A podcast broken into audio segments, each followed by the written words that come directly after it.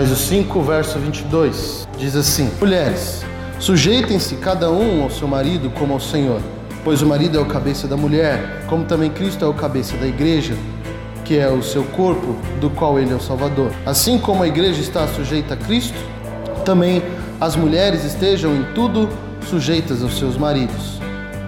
Maridos, ame cada um a sua mulher, assim como Cristo amou a igreja e se entregou por ela, para santificá-la, tendo-a purificado pelo lavar da água mediante a palavra, e para apresentá-la a si mesmo como igreja gloriosa, sem mancha nem ruga ou coisa semelhante, mas santa e inculpável.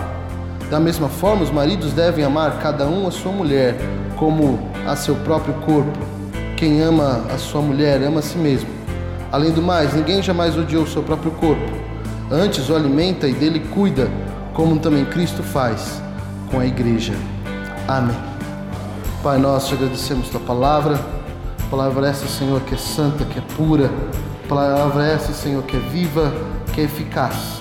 Que o Senhor toque em nossos corações. Que o Senhor fale conosco e que a tua mão seja presente em nossas vidas. Em nome de Jesus. Amém. Queria então que você prometesse uma coisa para você mesmo, tá bom? Essa noite. Que você prometa aí dentro de você não se ofender. Vocês vão entender ao longo da mensagem. Mas a gente vai tocar em alguns temas aqui que eu preciso que não te ofenda. Porque quando a gente fica ofendido, a primeira coisa que a gente faz é ir na defensiva. Quando a gente fica ofendido, a nossa reação é se defender. Mas para que a gente cure algumas coisas e para que a gente pense de uma maneira diferente daquilo na qual nós fomos treinados, programados e ensinados, é necessário que a gente não se ofenda com algumas coisas, ok? Então, enquanto você estiver ouvindo, eu espero do fundo do coração que você, se te ofendeu, você pense assim: eu não vou me ofender, eu não vou me ofender. Guarda isso no seu coração e quando você chegar em casa, você ora, é, e se Deus não ministrou no seu coração aqui, eu tenho certeza que lá na sua casa, lá no seu secreto, lá no seu momento com Deus, você vai ser ministrado pela sua palavra. Bom, então, essa talvez seja o tema mais polêmico da carta aos Efésios, porque Paulo já começa aí com algo que ofende cada mulher aqui presente, não é? Porque Paulo olha para as mulheres e diz assim: sujeitem-se aos seus maridos. Você está com o marido perto de você aí? Marido, fala para sua mulher, se sujeita a mim, mulher. E isso já dá um nó na nossa garganta. Tem marido que nem falou isso pra mulher com medo de apanhar em casa, não é? Eu falei assim, marido, fala aí pra sua mulher, o marido abaixou a cabeça e ficou assim quieto. Não, nem olhou, nem olhou em direção. Por quê? Porque isso dá um nó na nossa garganta. Porque sempre que a gente pensa em sujeição, ou sempre que as mulheres pensam em sujeição, elas pensam na sujeição que sujeita todas a liber, toda a liberdade e tudo aquilo que a mulher é na sua essência. E aí nós temos um movimento aqui que luta para que a mulher alcance um patamar igual do homem. E aí nós temos historicamente o feminismo falando justamente sobre isso. Então, eu não quero e não gostaria e não vou aqui desmerecer qualquer luta feminina para ter direitos iguais aos homens. OK? Isso é bom, isso é legal. E não é disso que Paulo está falando. Por quê? Porque Paulo está falando de uma estrutura de casamento. Então, qual que é o comecinho da carta de Paulo? A gente pode entender esse texto, a gente precisa entender o começo da carta de Paulo. Paulo começa dizendo que existe um problema na humanidade, que foi um problema que aconteceu no Éden. O que acontece no Éden? Isso, desobediência. O Adão e Eva, né? Eles pecam contra Deus. E a partir do momento que eles pecam contra Deus, a separação. Então a separação de quem? Do homem e da mulher. Eles não se entendem mais. A Bíblia diz que eles estavam nus no paraíso, mas agora eles têm vergonha um do outro. Tanto é que eles precisam ter o que? Uma. Eles precisam se cobrir. Há uma separação no casamento, mas também uma separação na natureza. O jardim do Éden era um lugar ideal e eles são expulsos do jardim. E a partir de agora, o homem precisa fazer o quê?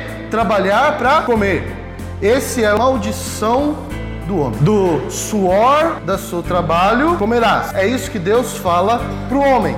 Antes o homem não trabalhava, mas agora o homem precisa trabalhar na terra. Certo? Então há uma separação da natureza, há uma separação entre homem e mulher, mas há também uma separação entre homem e Deus. Agora Deus não visita mais o Adão na viração do dia no jardim. Então, então Paulo está dizendo aqui, olha só, e ele fala, ele começa a falar em Efésios e a gente vem falando isso todos, todos os domingos. Essa separação em Cristo vira união. Então, aquilo que Adão separou, Cristo une. O problema é que, embora Cristo tenha unido, é o já e o ainda não. Eu sou salvo? Você é salvo? Sim, espero que sim. Espero que sua resposta seja sim. Então, sua resposta é já sou salvo. Mas você está no céu? Não. Então, nós estamos presos ao já e eu ainda não. Sim, já eu sou salvo. Mas não, eu ainda não estou no céu. Sim, Cristo uniu todas as coisas.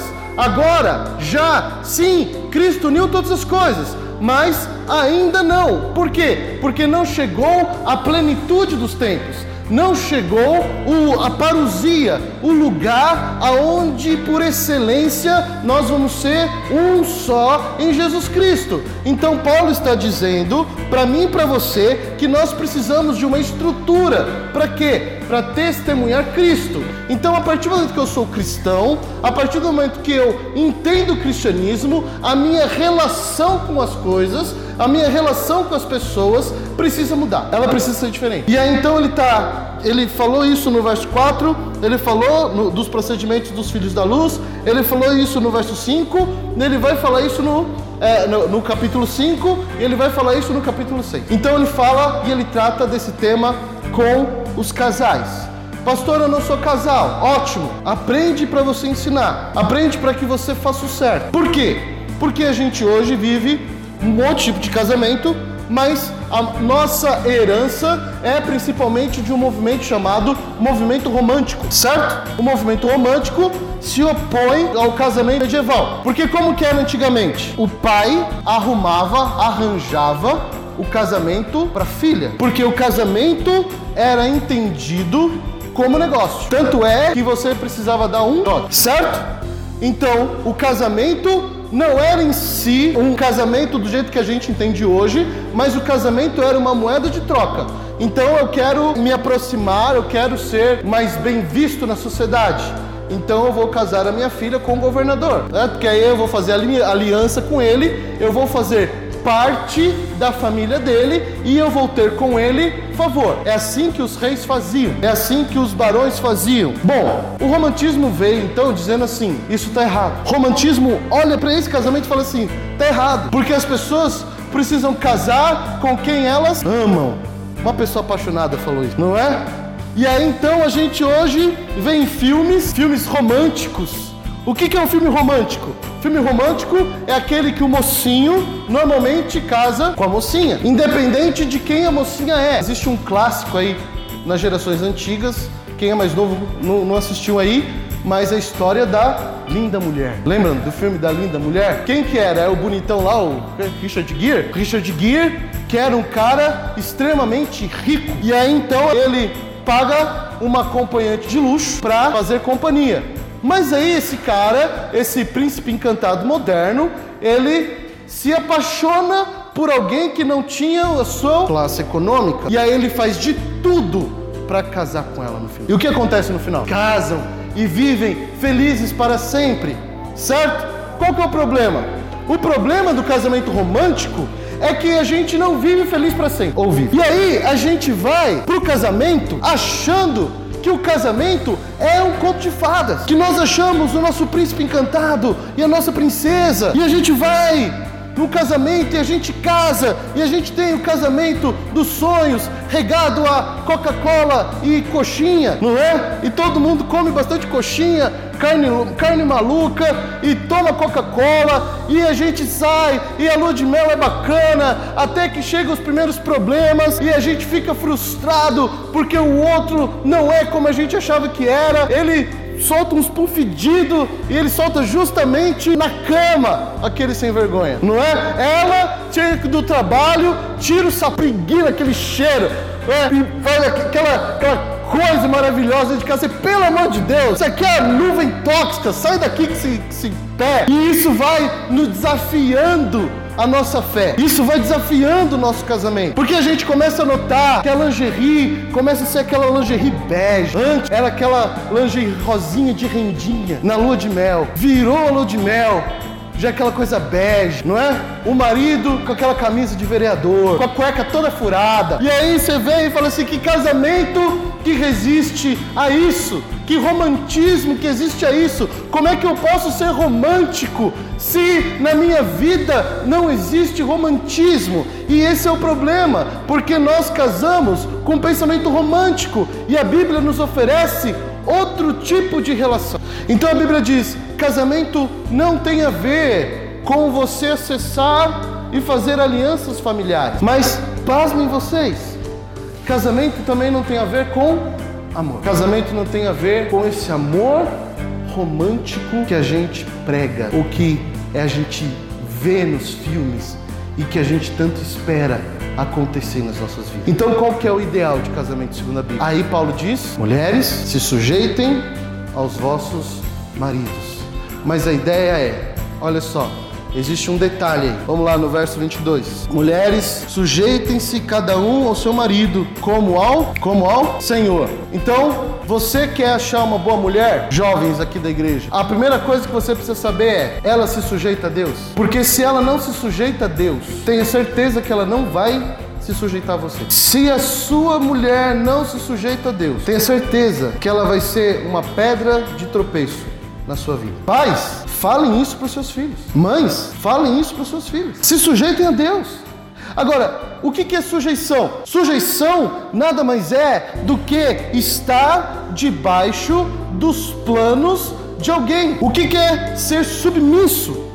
É você estar sub sobre uma o quê? Uma missão. Agora, por que que ser, por que que a mulher ser submissa é importante e é necessária? Porque a mulher foi constituída como auxiliadora do homem, ou seja, a mulher é a base para que o homem consiga abençoar a mulher. E a gente vai ver isso depois.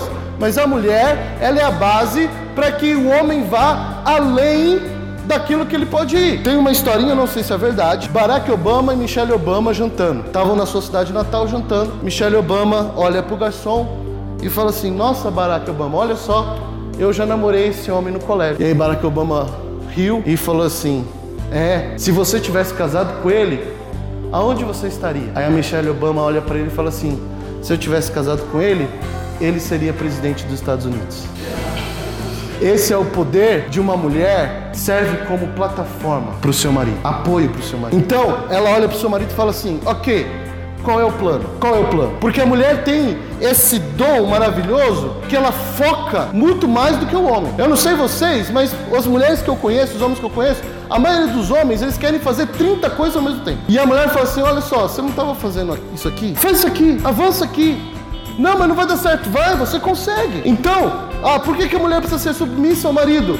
Não tem a ver com fazer tudo aquilo que o marido quer. Não tem a ver com que o marido chega em casa e a mulher fala assim: marido, que bom que você chegou. Agora eu vou lavar o seu pé com o meu cabelo. Vou te chamar de amo. Mas tem a ver com a mulher entender que ela se sujeita ao marido, não porque o marido é o marido dela, mas como testemunha da sujeição a Deus. Então, o casamento da mulher e do marido, a mulher para com o marido, não tem a ver com amor, mas tem a ver com testemunho. Eu me sujeito a você e eu obedeço ao seu caminho, aonde você quer chegar, não porque você é bom, não porque você é o melhor, e não porque eu sou ruim, mas eu faço isso como testemunho daquilo que a igreja precisa ser para com Cristo.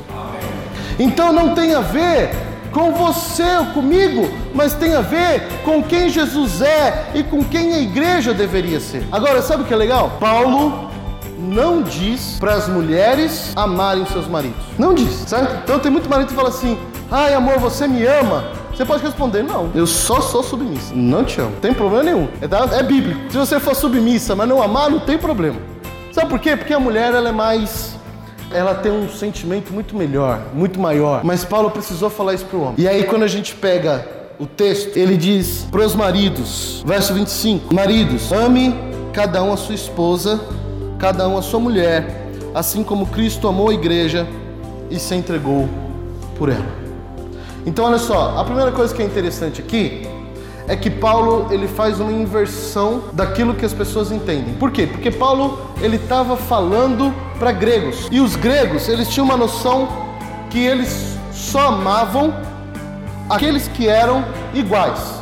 E quem era igual a um homem grego? Um outro homem grego. Então, o grego não amava sua esposa, mas ele amava um outro homem. Ele colocava o seu coração em amor ao outro homem. O amor platônico, que o pessoal gosta de falar, é isso. É o amor que eu dedico ao outro homem, mas por algum motivo eu não posso consumar esse amor. Hoje está podendo. Mas naquela época, em alguns momentos, situações e circunstâncias, não podia. Então eu tinha um amor platônico. Agora Paulo olha para esses homens e diz assim: vocês estão amando a pessoa errada. Vocês precisam amar a sua esposa. Mas mais do que amar a sua esposa, você precisa amar a sua esposa com um amor muito maior e muito diferente daquilo que você ama. Você precisa amar a sua esposa como Cristo amou a igreja, e essa precisa ser a referência.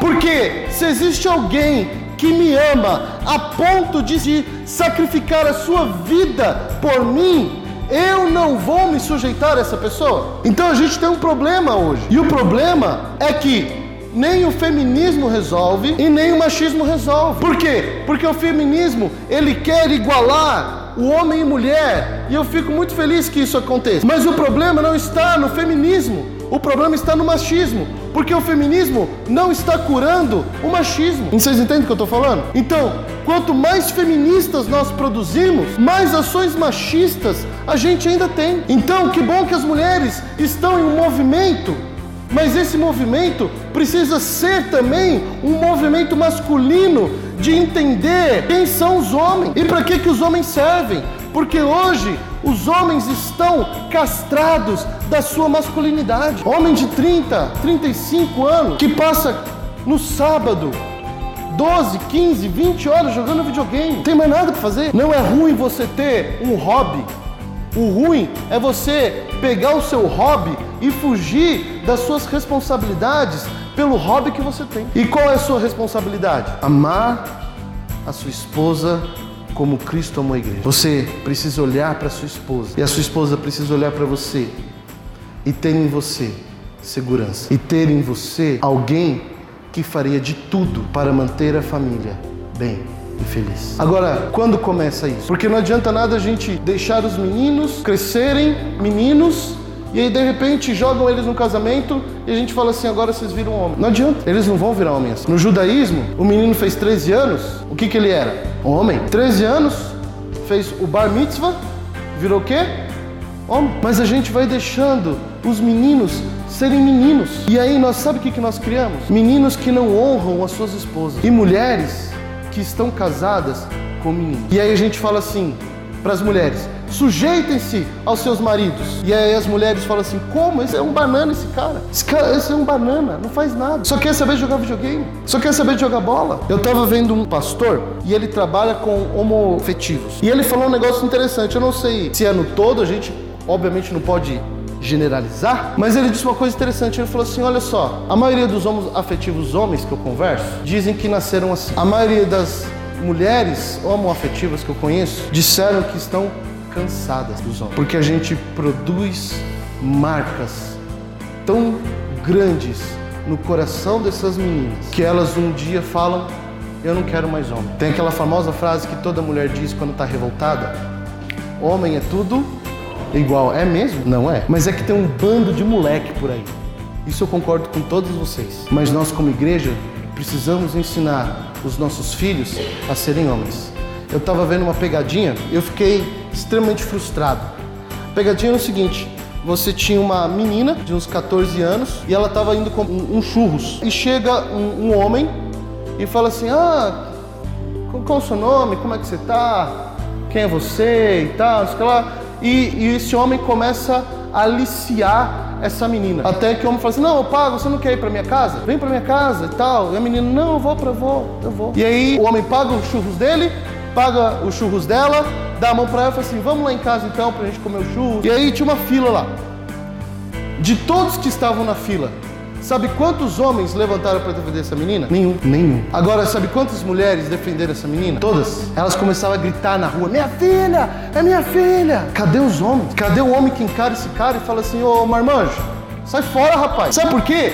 Porque a gente se castra e existem coisas que a gente tem que agir com violência.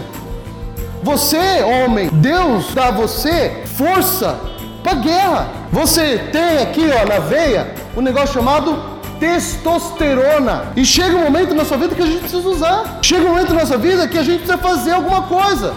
Só que é muito fácil usar testosterona com a nossa esposa. Quantos homens que você conhece que só é homem dentro de casa? Grito com a mulher, grito com o filho, espanca a esposa, mas você sai empurrando o peito dele e fala assim: daqui ó, dá na minha cara igual se faz com sua mulher lá. Ixi, afrouxa. Porque é fácil bater em mulher. É fácil se impor para a mulher. Sabe o que é difícil? Amar essa mulher como Cristo amou a igreja. Sabe o que é difícil? Acordar todo dia, 5 horas da manhã, 4 horas da manhã, olhar para sua esposa dormindo, para seus filhos dormindo, orarem por eles e ir trabalhar para ganhar dinheiro, para prover o melhor que você pode para a vida dele. Agora olha só, se a sua mulher, se essa mulher olha para o marido e vê que o marido faz de tudo para agradar ela, para cuidar dos filhos, para ajudar em casa, para trabalhar e para prover todas as coisas. É, é difícil se sujeitar ou é fácil se sujeitar? É fácil. Porque ela olha para o marido e fala o quê? Eu confio em você. Então, para onde você vai, eu vou. Para onde você vai, eu vou. Então, qual é o nosso objetivo? E por que, que a gente precisa amar e se sacrificar nas nossas esposas? E aí Paulo responde: olha lá, continuando, verso 26: Para santificá-la, tendo-a purificado pelo lavar da água, mediante a palavra.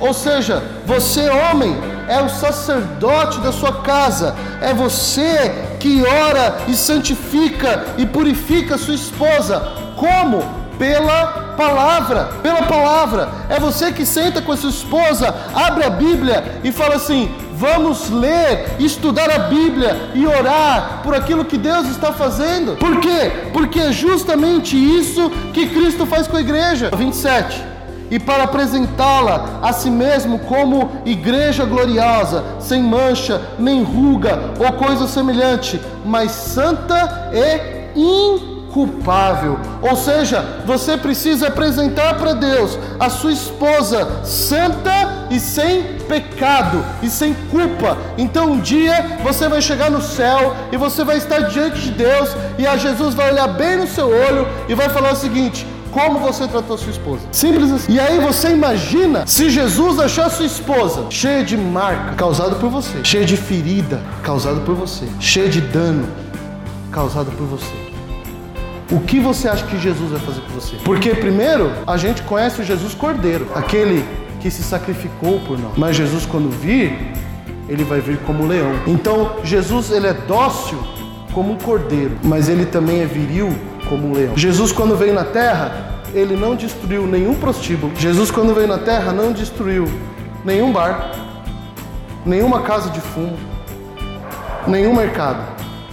O que, que ele destruiu? Um templo. E ele diz que o templo estava corrompendo a cidade. E aí Jesus pega como se fosse um chicote e começa a tirar as mercadorias do caminho. E você acha que foi assim tranquilo? Vamos fazer um teste? Não precisa ir longe não. Vamos aqui amanhã, aqui na, aqui na, do lado da estação, e vamos começar a derrubar as barraquinhas do, dos caras que estão ali. O que, que você acha que vai acontecer? Esses dias, esses dias eu estava andando lá, tinha uma barraquinha de peixe. Eu disse, caramba, de peixe!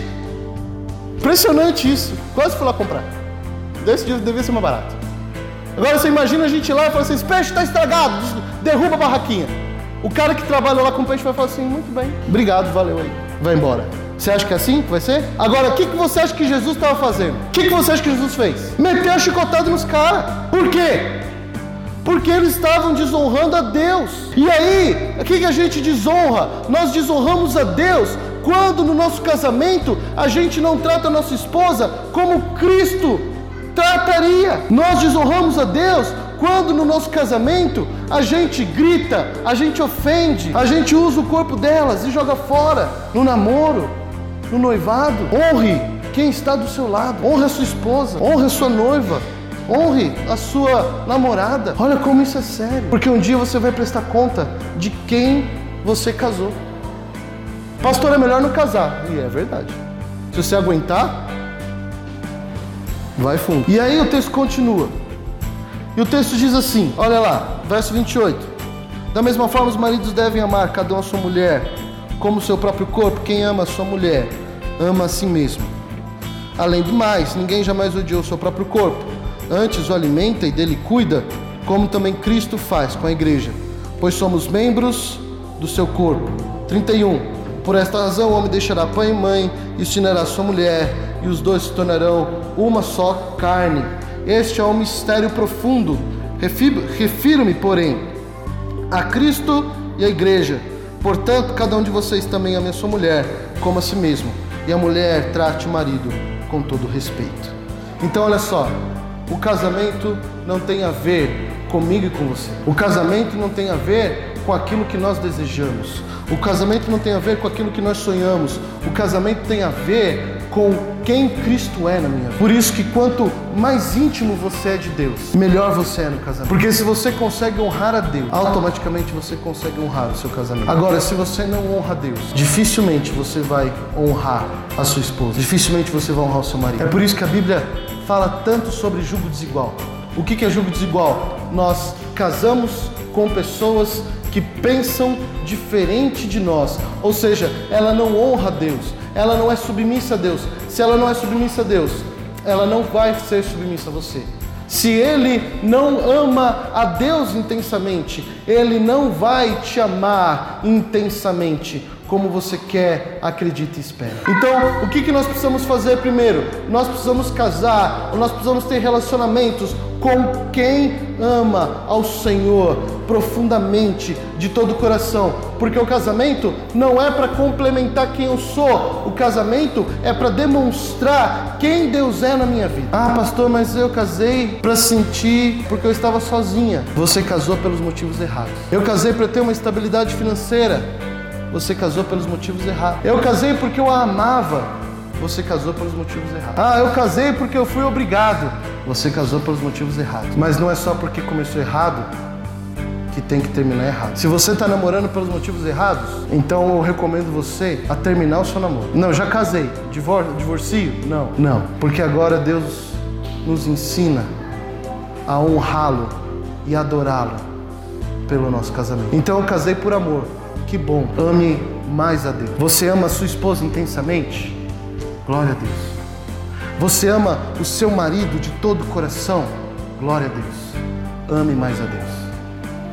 Porque quanto mais você dedicar o amor ao Senhor, mais fruto terá no seu casamento. Quanto mais você dedicar ao Senhor a sua vida, mais fácil vai ser a sua vida em casamento. Porque aquilo que une não é a bênção do pastor na cerimônia, aquilo que une não é aquele papel que a gente assina no cartório lá, que é caro, ou então você faz aquele negócio lá, você fala que você é pobre, né? Aí sai a de graça, não é isso? Todo mundo faz isso, né? Não é isso que te une você ao seu marido.